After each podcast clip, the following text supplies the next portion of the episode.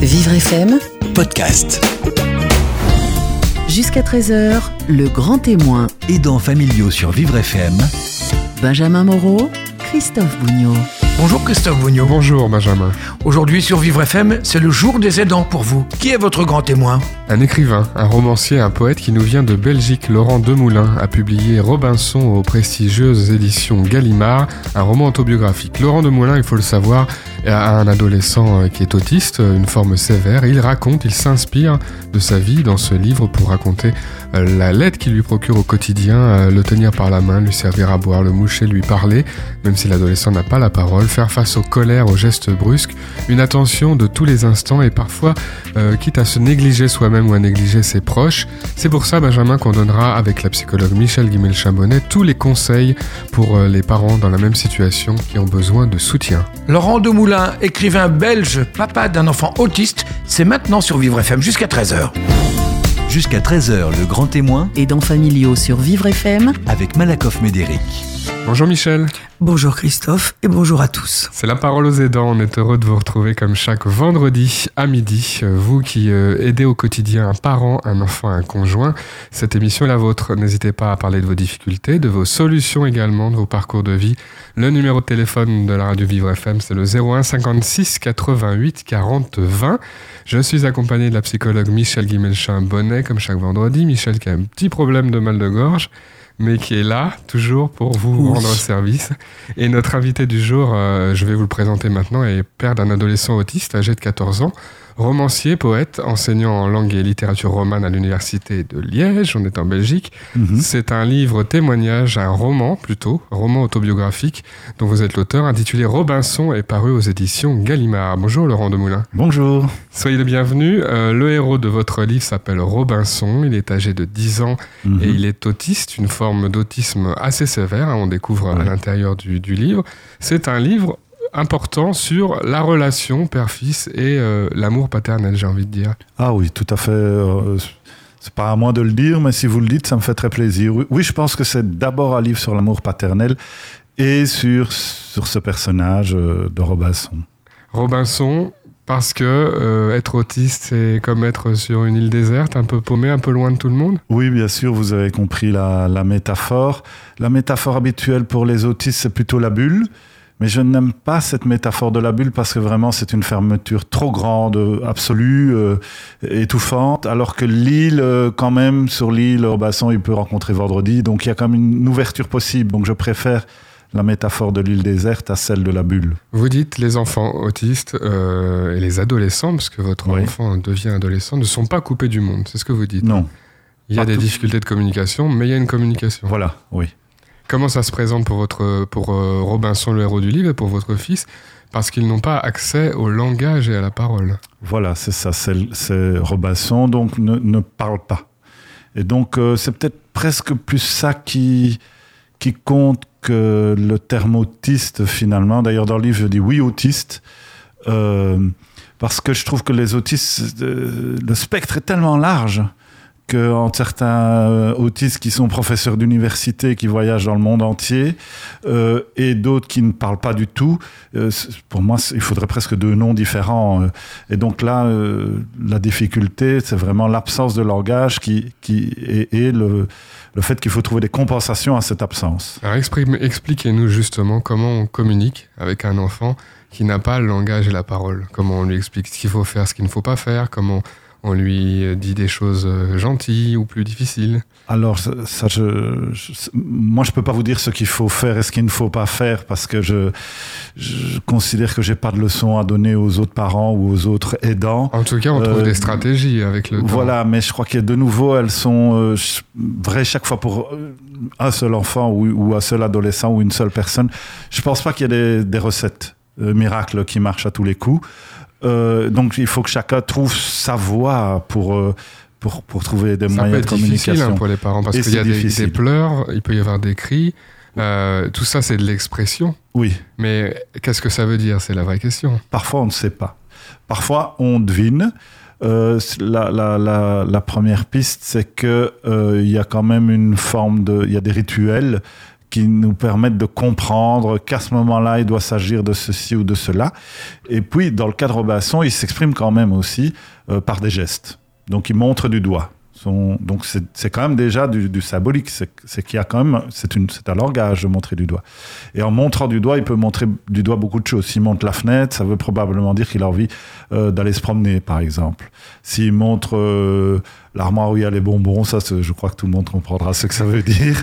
C'est qu'il a envie d'un bonbon. Il faut pas toujours dire oui. hein. Euh, si si il, monte son pantalon, ça peut peut-être vouloir dire qu'il serait temps de passer par le, le- les toilettes, le petit coin, euh, comme on disait Mhm. avant, euh, etc., etc. Il y a quand même des gestes. euh, Et alors, il y a, il y a mais, mais là, c'est un peu un mystère. Il comprend, Robinson comprend quand même certaines phrases. Mais euh, c'est difficile à savoir quelle est la frontière de compréhension où elle se situe. Et je pense que la compréhension n'est pas toujours la même en fonction de l'émotion. Est-ce que ça fait peur au papa, ça? On, peut, on se dit, si ça se trouve, il a quelque chose de grave et j'arrive pas à comprendre, là, tout de suite, maintenant. Oui, oui, ça fait très peur. Surtout quand il, surtout quand, quand il y a des, des larmes. Euh, au début du roman, il y a une scène où, où Robinson euh, pleure, et non seulement il pleure et on ne comprend pas pourquoi, mais en plus, il ne veut pas se faire consoler. Il y a des moments comme ça, où je crois que ça arrive à tout le monde d'ailleurs, où on a une, forme de, colère ou de tristesse qu'on n'a pas envie de... On n'a pas envie que ce soit apaisé par, par des câlins, toujours, parfois oui, parfois non. Et donc là, le père est vraiment très très mal. Plus que de la peur, je dirais, c'est de l'angoisse. Une angoisse profonde. euh, Qu'est-ce qu'il a? Est-ce qu'il a mal? Est-ce que est-ce que c'est une douleur psychologique? Euh, Tout passe à toute vitesse dans la tête et, et- et- et le désir premier qu'on a de prendre dans les bras, parfois, c'est pas ça qu'il faut faire.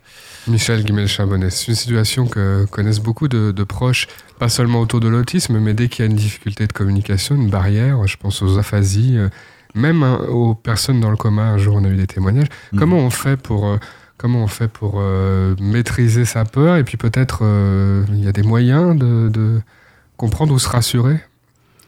Il me semble que ce qui est intéressant euh, avec un enfant comme Robinson, c'est de faire des propositions pour que ça lui permette, puisqu'il ne peut pas formuler lui-même, qu'il puisse se raccrocher à ce qui lui est proposé. Ça, ça me paraît intéressant. Mais je voudrais revenir juste un instant en arrière sur ce qu'il ne faut pas faire. Il y a tout de même une chose qu'il ne faut pas faire, autant qu'on peut, ne pas s'énerver, ne pas se fâcher. Difficile, hein C'est très difficile. Mais l'enfant qui ne peut pas parler euh, est quand même dans un bain de langage. Mais s'il ne peut pas parler, il sent, il entend, il comprend certaines choses, il comprend les émotions et il est emmuré. Et c'est ça qui est difficile pour lui. Et il faut aussi tenir compte de cette souffrance-là chez l'enfant. Voilà, ça c'était. Du coup, on, on sort cinq minutes quand on est euh, complètement énervé. euh, J'ai du mal à voir comment, juste- comment on fait oui, justement mais je pour. pense que, Faut pas rêver, on, on- on a des moments d'énervement. bien est- sûr, mais justement, Quand on aide un, Mais je un pense que très fortement quand, quand on est très énervé, je crois que c'est bien de dire à la personne qu'on aide, enfant ou adulte, écoute, je n'en peux plus, je vais m'énerver, je ne veux pas te faire du mal, je sors trois minutes et je reviens, ne bouge pas. Et à ce moment-là, le fait de le dire fait tomber en partie la tension, la plus loin tension. C'est-à-dire que au lieu que, les, les sentiments les plus difficiles montent et que ça fasse de la surenchère, en effet, ça peut euh, apaiser quelques secondes ce qui est en train de se passer. Vous dites c'est une attention de tous les instants. hein. Je, je cite un petit passage lui servir à boire, éponger l'eau qu'il a renversée par terre, regarder ce qu'il fait, remettre ses chaussures, le tenir par la main, le moucher, le torcher, l'embrasser, lui parler tout de même, regarder ce qu'il fait. C'est épuisant psychologiquement et, et physiquement. euh, L'agacement vient aussi de ça parfois. Oui, oui, c'est certain que c'est. J'aurais bien voulu euh, souligner ce que vous venez de dire. Euh, Je trouve que c'est vrai que, en tout cas dans le cadre Basson, je je sais pas si c'est vrai dans tous les cas, mais qu'il y a une forme de sensibilité extraordinaire à l'état émotionnel de l'autre. Donc c'est aussi pour ça qu'ils sont pas vraiment dans une bulle, puisqu'au contraire, ils ressentent plus que d'autres enfants, presque, je dirais, euh, l'état de, de l'angoisse du père. Robinson le sent, la, la- la ressent tout de suite. Donc après, c'est la spirale, Oui. ça, ça peut Et, monter. et donc c'est c'est très compliqué. à- et aussi des autres personnes de, de la vie familiale, euh, de tout. de- S'il y a quelqu'un qui n'a pas envie de lui parler, il va pas vers lui. Et il le voit avant moi. Euh, il le voit avant, avant son père. Et on, et, et, et on peut pas contrer ça parce que j'ai l'impression le langage ne sert pas qu'à communiquer, il sert aussi à mentir. Et les meilleurs parents du monde ne cessent de mentir à leurs enfants pour la bonne cause. Souvent, non, ça va bien, ne te tracasse pas. Euh, un père qui est dans l'angoisse euh, pour une raison, je sais pas, il a des problèmes financiers. euh, il voit que son, son fils voit que- ou sa fille voit qu'il n'est pas bien. Il lui dit non, non, ne te tracasse pas. C'est un mensonge. Mhm. Avec un enfant Surtout comme un ça, vous spécialiste pouvez pas- du langage comme vous, Voilà, en plus. ça peut aider. Oui, mais je crois que tout le monde le fait pour la bonne cause. Donc c'est pas le mensonge est parfois très utile et, pour le bien. Enfin, faudrait trouver un autre mot moins connoté que le mensonge. Mais avec un enfant comme ça, non, vous pouvez pas. Vous pouvez pas lui dire non, non, tout va bien, euh, ça ne va pas marcher. Euh, donc, donc il y a une communication quelque part euh, plus directe que le langage est une communication indirecte. Dans le livre, le papa de Robinson a décidé de ne plus le punir. Oui. Après des tentatives d'ailleurs un peu euh, infructueuses, euh, il parlait de l'enfermer dans le placard. Oui. Il a Le décidé de- placard, c'est pas si sévère, c'est comme une petite pièce. Donc il a décidé de ne plus le punir parce qu'il Oui. peut pas faire autrement ou parce qu'il a trouvé une autre méthode euh, pour euh, se faire comprendre? Parce que il a constaté que, euh, je crois que quand, quand on punit un enfant, euh, c'est souvent par un processus de répétition. D'ailleurs, même la justice fonctionne comme ça. La première fois que, que quelqu'un se fait attraper à voler au supermarché, il se retrouve pas à Fleury-Mérangis. C'est- quand il y a récidive. La récidive est punie, donc la punition est, liée à la récidive. Et, et par rapport aux enfants aussi, quand c'est la quatrième fois qu'il fait la même bêtise, à ce moment-là, on se fâche plus fort. Mais un enfant de ce type-là vit dans un présent absolu. En tout cas, c'est l'hypothèse que je fais. Donc, il n'y a pas de récidive. C'est toujours la première fois. Donc, toutes les punitions risquent d'être toujours complètement excessives. Vous comprenez Euh, Et alors, il ne peut pas comprendre que quelque chose qu'il fait souvent, euh, soudain, euh, il doit avoir l'impression que c'est son père qui devient fou. Pourquoi est-ce que cette petite bêtise que je fais régulièrement là Et c'est parce que le, papa ou la maman est exaspéré, n'en peut plus que pour la dixième fois, il renverse son verre d'eau, qui se met à crier. Mais c'est complètement contre-productif. Et ça fait souffrir l'enfant. Alors du coup, Et ça sert à rien. Donc, on, on- bah, peut-être que, de nouveau, j'ai pas la solution, hein, mais peut-être que faire semblant de rien est plus efficace que de s'énerver de nouveau, parce qu'il y a une surenchère. Et en plus, l'énervement a quelque chose de d'exaltant, si vous voulez, On- parce que quand le père s'énerve ou la mère s'énerve, euh, il est tout à l'enfant, et c'est ça que l'enfant peut-être recherche. Peut-être, il faut dire chaque fois peut-être, parce que je sais pas ce qui se passe dans sa tête mais peut-être que c'est ça qu'il recherche. Alors, euh, il va le faire pour que le père s'énerve, parce que si le père s'énerve, oui, il a peur, mais au moins il est tout à lui. Et c'est ça qu'il veut. Donc il vaut peut-être mieux, au fond, c'est peut-être une vraie punition de dire euh, Ah, je m'en fiche que tu aies renversé ton verre d'eau. C'est peut-être ça, le seul moyen de, de- de l'arrêter. Le témoignage de Laurent Demoulin aujourd'hui. Euh, Robinson, c'est euh, votre roman. On va en reparler dans quelques instants dans la suite de l'émission. En fin d'émission, Michel Guimel-Chambonnet répondra à vos questions, les questions des aidants familiaux. A tout de suite sur Vivre FM. Jusqu'à 13h, le grand témoin, Aidants familiaux sur Vivre FM Christophe Bougnot, et Michel Guimel-Chambonnet. La parole aux aidants, c'est jusqu'à 13h sur Vivre FM. Vous aidez au quotidien votre enfant, votre conjoint, votre parent euh, dépendant. Vous pouvez raconter votre histoire, parler de vos difficultés, de vos solutions. Pour ça, il y a le numéro de téléphone du standard de Vivre FM 01 56 88 40 20. Je suis avec la psychologue Michel Guimel-Chambonnet et avec notre invité Laurent Demoulin, père d'un enfant, d'un adolescent autiste, auteur de Robinson. C'est un roman autobiographique sur l'autisme et le lien paternel qui est paru aux éditions Gallimard. Dans le livre, vous parlez, euh, Laurent, des dommages collatéraux pour le papa lui-même et pour les proches. C'est quoi ces dommages collatéraux? Mais euh, c'est vrai que pour les proches, euh, c'est peut-être en un sens plus difficile pour, euh, pour, pour, pour ceux qui ne sont pas en première ligne. Enfin, en tout cas, il y a une deuxième difficulté pour ceux qui sont en deuxième ligne. Et euh, c'est une Là, vous difficulté- parlez par exemple des Oui, autres par enfants, exemple, des autres enfants. frères et sœurs? ou des frères et sœurs, ou de la belle maman dans le roman. euh, le père ne vit pas avec la mère de Robinson. Donc pour la belle-mère, euh, euh, elle, La nouvelle, elle- fa- la nouvelle voilà, compagne. la euh, nouvelle compagne du père, père. c'est moins dur dans un sens que pour le père, c'est moins angoissant, c'est- elle n'est pas dans la toute première ligne de soi, etc. Mais elle n'a pas les compensations qu'a le père. Le père, il reçoit tellement de l'amour, il y a cette relation tellement forte euh, qui fait que, que la douleur peut être transcendée, peut être sublimée, peut être dépassée. Et ceux qui sont derrière, ils, ils- ils ont peut-être une douleur moins forte, mais une douleur qui n'est pas euh, aussi facilement sublimable, dépassable, etc. Donc, donc c- c'est pas la même chose. Euh, euh, mais c'est pas facile non plus pour les frères et sœurs. C'est pas facile aussi parce que ils, ils peuvent pas le dire, mais on sait quand même bien qu'ils pensent quelque part que euh, Robinson leur vole leur père, puisque quand il est là, il, faut s'occuper de lui tout le temps, à chaque seconde.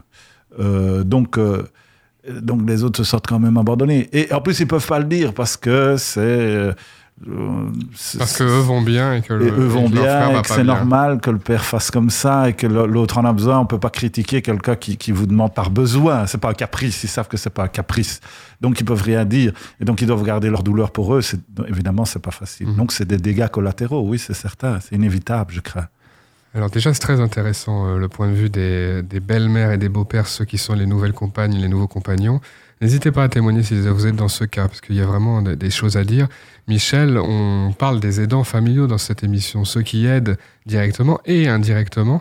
Bien les beaux-pères et les belles-mères sont des aidants, quelque Des- part. des, aidants familiaux, pas, pas tout à fait au même titre que les, les parents naturels, mais presque, parce que il, bon, il y a effectivement ce que vous avez dit sur le plan euh, symbolique, enfin, en tant que Mhm. parent, euh, géniteur de l'enfant, mais euh, la, nouvelle compagne du père vit au quotidien avec le, jeune quand il est là, et donc effectivement, elle- elle ressent aussi dans sa vie courante le poids de, de cet enfant, mais et aussi elle bénéficie des moments euh, sympathiques qu'elle peut vivre avec lui. Et d'autre part, elle peut peut-être aussi, parce que justement, elle est moins directement prise dans la relation, elle peut avoir un regard un peu plus distancié et être une aide pour le parent géniteur, parce qu'elle voit les choses un petit peu autrement. Ça, si Aider Le- comment, justement Elle Eh ben- aide l'aidant, elle aide la Oui, personne qui est le plus directement Oui, au contact de l'enfant dépendant. tout à fait. Elle peut être aidante de, de, de son compagnon, compagnon, pardon, aidant familial. Elle peut l'aider dans, dans la mesure où elle va lui dire, tu vois, je vous ai vu l'un et l'autre, vous avez fait comme ci, comme ça. Qu'est-ce que ça voulait dire pour toi? Qu'est-ce qu'on peut penser que ton fils a compris de ça? Et peut-être ça peut amener le papa à réfléchir, à revoir sa, sa façon d'être ou son action autrement. Et c'est ça qui est intéressant. Il n'est pas question que le, que le nouveau parent dise euh, tu dois faire comme ci, comme ça. Non, bien sûr. Bien sûr que non. Ça, ça n'a aucun Ça intérêt. peut arriver, ça peut être tentant. Ça peut être tentant, mais ça n'a aucun intérêt. Par contre, c'est intéressant parce que c'est un autre regard qui est à la fois pris dans la relation, mais suffisamment à distance pour ne pas être englué dans la relation. Et puis c'est un soutien. Tout à fait d'accord avec ce que Michel vient de dire. Euh, le beau-père ou la belle-mère qui donnerait des ordres, ça, ça ne saurait pas marcher, mais qui aide à réfléchir, ça, c'est- ça c'est vraiment très utile. Et euh, ça, ça peut se voir aussi au moment, ces moments parmi les moments les plus douloureux, qui sont les moments du diagnostic, dont je parle pas du tout dans le dans le roman, mais là souvent euh, c'est le beau-père ou la belle-mère va plus vite que le que le père ou la mère, Mhm. puisque le diagnostic on le repousse. Donc euh, je pense que euh, oui, euh, il y a intérêt à écouter euh, l'autre, qui a effectivement cette distance. Comme, Et en comme même le- temps, il faut que ça aille dans les deux sens. C'est-à-dire qu'il ne faut pas négliger la vie de couple, la relation euh, d'amant, la relation Tout à fait. à deux. Ouais. Oui, oui, tout à fait. C'est un peu comme un rapport entre un, un général et un soldat. Le général qui est sur la montagne, il voit d'autres choses que le soldat. Il faut que le général écoute le soldat. Il faut que le soldat écoute le général, quoi. Dans les deux sens. Alors, on parle des, des proches, euh, du regard des autres aussi, euh, les un peu moins proches. Vous en Mhm. parlez beaucoup dans le livre à propos de Robinson, lorsqu'il va à la piscine, lorsqu'il va au supermarché, euh, se promener en ville tout simplement. C'est pas simple. L'enfant autiste avec cette forme d'autisme assez sévère et, et sans, sans parole Mhm. va s'énerver, va se mettre en colère, va... Mhm. et tout le monde regarde. Mais dans le roman, euh, le père n'en souffre pas de ça. Euh, contrairement à, ce qu'on dit plus, souvent. Ou n'en souffre plus. Euh, il a appris à... Mais je, je, je trouve que quand même, il y a beaucoup de gens qui, qui, qui réagissent d'une manière tout à fait sympathique et qui sont compatissants, sont, sont prêts à vous aider, sourient, essayent de vous... Oui, ils sont... Je, je- Parce Et- que le et- handicap est, est visible peut-être, c'est-à-dire qu'on va voir que ce petit garçon, il a des attitudes différentes, on va se dire, Oui. on, va comprendre qu'il a, fois qu'il a, a une difficulté. ça. Ouais. Une fois qu'on a compris, c'était pas un, caprice, un enfant normal entre guillemets, non autiste, qui, qui fera un caprice insupportable, et, et que c'est un enfant qui a une difficulté de ce type-là. Je trouve que les gens sont d'une tolérance extraordinaire. Euh, alors, je, ça s'entend peut-être euh, à, à la radio à mon accent. Moi, je viens de Belgique. Peut-être que peut-être qu'en Belgique, c'est plus comme ça qu'en France. J'en sais rien. Ah, je blague. Je vrai blague. Je que blague. ce sont je nos blague. amis les Belges qui sont Non, euh, très je- ouverts d'esprit. Malheureusement, je ne suis là pas sûr que ce soit une plaisanterie. Euh, bon, enfin, moi je le disais comme plaisanterie. Mais euh, c'est vrai qu'en Belgique, il y a vraiment une grande culture du, du handicap. Depuis, que- depuis que je suis petit, je vois ça. Il y a des opérations. euh, c'est quelque chose qui est, dont on parle beaucoup, beaucoup à l'école, etc. Donc, euh, j'ai l'impression qu'en Belgique, en tout cas, c'est fort admis. Et je dirais aussi que euh, le regard est plus tendre dans les classes populaires que chez les gens plus favorisés culturellement et, euh, socialement. J'ai l'impression que c'est une intuition. C'est pas, j'ai pas lu d'études là-dessus, mais que quand, quand Robinson et son père sont, sont dans des milieux, disons, populaires, euh, c'est incroyable le- la bienveillance générale euh, qui, qui est autour d'eux. Hmm. Il, y a, il est question d'une soirée entre collègues euh, dans, Oui. dans le, dans le livre. Là aussi, finalement, ça se passe pas si mal. Euh, ça commence mal, hein, parce que Robinson fait valser les petits fours et les verres de vin, le- la soirée qu'on prépare depuis des heures. Ouais. Qu'est-ce qui se passe ensuite? Mais, euh, mais, oui, il, il- il- oui, il fait valser le petit four, puis il, met un petit four dans, dans le verre d'un convive. Mais là, on est, on, on- ce qui se passe dans, dans le roman, c'est que le père n'osait pas y aller. Et donc, son, son, son ami et collègue qui l'invite est tellement content qu'il vienne qu'on trouve finalement qu'il est courageux de venir. Et donc, là aussi, euh, ça, ça contredit ce que je viens de dire, parce que c'est pas du tout un milieu populaire, puisque c'est un milieu universitaire. Donc, aussi dans les milieux favorisés culturellement, on, on peut accueillir très bien les choses. Euh, je crois que les, les gens ont besoin de pour, pour accepter la situation, de bien mieux la connaître. C'est toujours l'ignorance qui fait qu'on rejette Ce qui se passe ensuite, c'est que justement, euh, son cas intéresse les collègues et Voilà. qu'on se met à en parler. On se met à en parler. Ça, pour vous, c'est une bonne, euh, une bonne réaction Oui, oui, je trouve Même que si après on passe beaucoup de temps à parler de ça et que du coup la soirée était peut-être plutôt euh, juste pour euh, s'amuser ou échanger sur d'autres sujets, c'est quand même une bonne attitude que de chercher à comprendre. Oui, je trouve que l'attitude de faire semblant de rien, c'est pire. Bon, il n'y a pas une bonne attitude, de nouveau, il n'y a pas un truc, mais, mais je, pense que ça doit dépendre d'un cas à l'autre. Mais en tout cas, le, père de Robinson, lui, ça l'arrange, qu'on montre qu'on a compris euh, et qu'on en parle et qu'on dise ce qu'on ressente, plutôt que les non-dits, les, regards de travers, euh, ou la différence, faire semblant de rien. euh, euh, je vais faire une comparaison bizarre, mais mais les mendiants dans la rue, le pire pour eux, c'est quand on fait semblant de pas les voir. Quoi, hein. Je- euh, la différence, c'est peut-être pire que tout.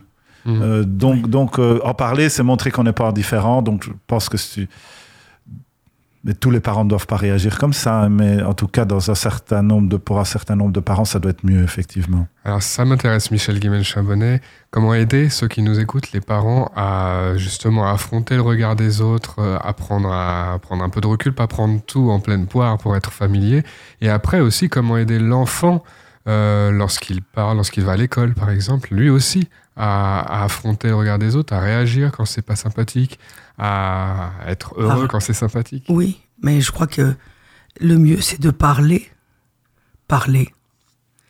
Par exemple, à la réunion des collègues, eh bien, les, les collègues ont parlé, mais la prochaine fois qu'il y aura une réunion, et on dira Ah, comment va ton fils? Et puis on passera à autre chose. il sera à la fois présent, mais il occupera pas tout le terrain. Je pense que c'est ça qui est intéressant. C'est ne pas faire semblant que ça n'existe pas, ça existe. Mais vous avez raison, moins on comprend et plus on a peur. Mhm. Et quand on a peur, on rejette. Mhm. Et pour éviter le rejet, on parle encore, on explique, on dit ce qu'il en est. Ben oui, il y a des fois, ils balancent tous les petits fours, et ben on les ramasse, c'est tout. Et puis ma foi, euh, c'est pas un drame, c'est que des petits fours. Là. Donc, Tant qu'on a bien fait mais oui. l'aspirateur. et puis, et puis on passe à autre chose, on avance. On peut pas s'arrêter et figer la vie ni pour l'enfant, ni pour ses parents, les premiers, le premier rang, comme vous avez dit, ni pour tout l'entourage. Donc il est là, on va pas, on va pas le faire disparaître. Il est là, on fait avec lui. Robinson, c'est votre roman autobiographique autour de l'autisme, de l'amour paternel, et c'est publié chez Gallimard. Merci beaucoup, Laurent Demoulin. C'est moi qui vous remercie. Et saluer euh, Robinson de notre part. Avec plaisir. Dans quelques instants, c'est la dernière partie de l'émission. Euh, Vous avez des difficultés, vous posez vos questions sur Internet et Facebook. Michel y répond. À tout de suite sur Vivre FM. Midi 13h, le grand témoin, Aidants familiaux sur Vivre FM Christophe Bougnot et Michel Guimel-Chambonnet. La parole aux aidants, c'est jusqu'à 13h, c'est la dernière partie de cette euh, émission. euh, c'est maintenant le moment pour Michel Guimel-Chabonnet de répondre aux questions. Vos questions posées sur Internet et sur Facebook, euh, questions des aidants familiaux. On commence tout de suite avec Farid. Farid nous écrit de Vigneault-sur-Seine. La VS de ma fille, l'auxiliaire de vie scolaire, est en congé maladie et la directrice nous demande d'attendre deux mois pour la nouvelle. Que puis-je faire en attendant? Ça n'existe pas les remplaçants. Je vais répondre quelque chose qui ne se fait pas et qui ne se dit pas. Mordre la directrice. C'est inadmissible. Ça veut dire que pendant deux mois, tant qu'il n'y aura pas de remplaçant, l'enfant ne pourra pas aller à l'école? Enfin, c'est incompréhensible. Je n'ai pas de mots, je ne sais pas quoi dire. Franchement, je ne sais pas quoi dire. Que la réalité du terrain soit qu'il n'y a pas de professionnel disponible tout de suite, c'est une chose, mais le présenter comme ça aussi, c'est encore euh, C'est c'est plus inadmissible. osé de dire C'est- inadmissible. attendre. Et- Et, et en plus, Qu'est-ce qu'il peut faire en attendant? Ce papa demande aussi euh, mais oui, ça s'il doit remuer ses laitères au, Alors, il doit remuer ciel et terre. Parce qu'il est hors de question qu'un enfant soit déscolarisé pendant deux mois alors qu'il est, il est tout à fait prêt à, à continuer d'aller à l'école. Euh, bien sûr, il faut remuer ciel et terre, il faut aller à la mairie, il faut euh, aller au rectorat, il faut faire plein de, plein de choses. Mais c'est très très important euh, que l'enfant puisse continuer d'aller en classe. Est-ce que le, le papa peut prendre le relais sur, sur, cette, sur l'enseignement euh, pendant ces deux mois Un peu, Bon, beaucoup, déjà, pas du tout? Déjà, faudrait-il qu'il le puisse euh, par rapport à son propre travail. Mais je ne suis pas sûre que ce soit une bonne chose que les parents euh, euh, interviennent dans la vie scolaire de leur enfant euh, comme, comme euh, remplaçant de- d'auxiliaire de, vie scolaire. Ça peut être, C'est pas le rôle. mieux que rien. Enfin, c'est peut-être comme Mais ça oui, qu'on réfléchit dans ces cas-là. Oui. Alors, plutôt demander à, à- à une grand-mère ou à un grand-père si c'est possible, mais pas les parents. Il faut quand même que l'enfant, comment dire, il faut respecter la vie personnelle de l'enfant qui, dans un premier temps, est une vie personnelle scolaire. Euh, que- quel sens ça aurait aussi par rapport aux copains d'école que euh, euh, c'est ton père, pourquoi ton père est avec nous, etc. Il faut respecter tous ces aspects-là de la vie de l'enfant. Donc, c'est vraiment, c'est vraiment une situation difficile, mais je trouve que, étant donné tous les gens qui cherchent du travail et qui sont tout à fait capables de, de remplir cette fonction, c'est vraiment inadmissible qu'on laisse l'enfant euh, pendant deux mois. Enfin, ça n'a pas de sens. Vos questions d'aidants familiaux sur vivrefm.com. Euh, Louisa nous écrit du 12e à Paris. Mon fils de 20 ans vient de passer 6 mois en centre de rééducation. Il a eu un accident de moto. Il nous dit de ne rien changer dans sa chambre, mais nous avons réaménagé toute la maison sans lui dire en fonction de sa paraplégie et aussi carrément changer la, chambre de place. Est-ce qu'on aurait dû lui dire plus tôt? Est-ce qu'il va accepter que nous l'aidions euh, pour euh, le quotidien et pour ses travaux? C'est, ben, de toute façon, maintenant, si les travaux sont faits, il est trop tard pour euh, faire machine arrière, je suppose. Mais je crois que malgré toute la bonne volonté que les parents ont, ont manifestée de faire ces transformations, c'est vraiment une erreur d'avoir fait des choses sans associer l'enfant, enfin le jeune, euh, à ces transformations. C'est très important qu'il puisse euh, s'exprimer directement et surtout qu'il puisse se réapproprier les lieux d'une façon nouvelle, parce que j'imagine qu'avec une paraplégie, il va être en fauteuil roulant. Donc, euh, il fallait vraiment prendre appui sur lui pour qu'il n'ait pas le sentiment d'arriver dans un local qui lui serait complètement étranger. Est-ce qu'il y a moyen de rattraper cette erreur bah Déjà, il faut lui en parler euh, largement avant qu'il arrive à la maison et qu'il euh, découvre par lui-même euh, euh, les, les, nouveaux aménagements. On entend aussi euh, de la part de Louisa qui pose sa question euh, que son fils refuse, a refusé, a certainement manifesté le refus oui. de tout changer parce que peut-être il a du mal avec ce nouveau handicap. Sûrement, bien sûr, vous avez raison, mais, mais a, enfin, a fortiori, je dirais, il fallait l'associer à toutes les étapes de, des transformations. Et puis peut-être qu'il y avait des transformations euh, qui, qui n'avaient pas forcément besoin d'être faites, au moins tout de suite. Donc vraiment, euh, je crois qu'on ne peut pas ne pas tenir compte de... Et ils peuvent tenir de... compte au présent maintenant. Ah oui, mais là maintenant, il faut absolument qu'ils en parlent avant et, et qu'ils lui demandent des, un certain nombre d'indications pour réorienter éventuellement euh, certaines choses. Mais si la chambre a été transformée, si elle a été déplacée, ça veut dire que la maison entière a été transformée. Donc euh, oui, il y a certainement, il faudra aider ce jeune homme à, à retrouver ses marques dans cette nouvelle maison. Posez vos questions d'aidants familiales, aidants familiaux. Vous êtes sur la page Facebook de Vivre FM en envoyant directement vos messages. Mélanie nous écrit du Vésinet. J'ai réussi à obtenir un passage à mi-temps au travail pour m'occuper de ma mère atteinte de la maladie de Parkinson. Mais je me sens très isolé, très fatigué dans sa maison. Je fais largement plus d'heures en tout et son travail me manque. Est-ce que je peux changer de formule? Oui, bien évidemment. Et je pense qu'il faut que euh, cette femme change de formule avant d'être complètement épuisée. Alors, elle peut euh, déjà demander à reprendre son travail à plein temps. Et par contre, pour que sa mère ne soit pas seule, il faut absolument qu'elle demande des aides. Il y a beaucoup d'associations qui peuvent proposer de l'aide à un auxiliaire de vie à domicile. Euh, qui, vont prendre le relais sur ce qu'elle sur ce qu'elle faisait. Il y a aussi la possibilité, euh, en travaillant à plein temps, de ne pas travailler tout ce temps dans le bureau, mais en partie chez elle, ce qui peut lui éviter des déplacements, par exemple, et lui faire gagner quelques heures de, de transport par jour. Il faut aussi qu'elle voit si elle peut réaménager toujours le temps de travail. Il y a certainement un certain nombre de choses à faire. Et puis, il faut qu'elle demande de l'aide, euh, de l'aide humaine, de l'aide technique, de l'aide financière. Euh, avec une maladie de Parkinson, une, femme un peu âgée a probablement droit à ce qu'on appelle l'APA, euh, allocation personnalisée à l'autonomie. Donc il faut consulter l'assistante sociale du secteur et voir ce qui est possible. Mmh. On peut en plus, on ne peut pas s'occuper de tout soi-même. Et, non, c'est pas possible. Et euh, le vrai, moi, je trouve que c'est important qu'elle puisse nous dire que ça fait beaucoup d'heures et plus d'heures que de travailler, parce bien que sûr. on peut avoir l'impression, euh, certes ceux qui ne connaissent pas, être à la pas, maison, on ne fait rien. Voilà. Oui, mais non, c'est pas vrai.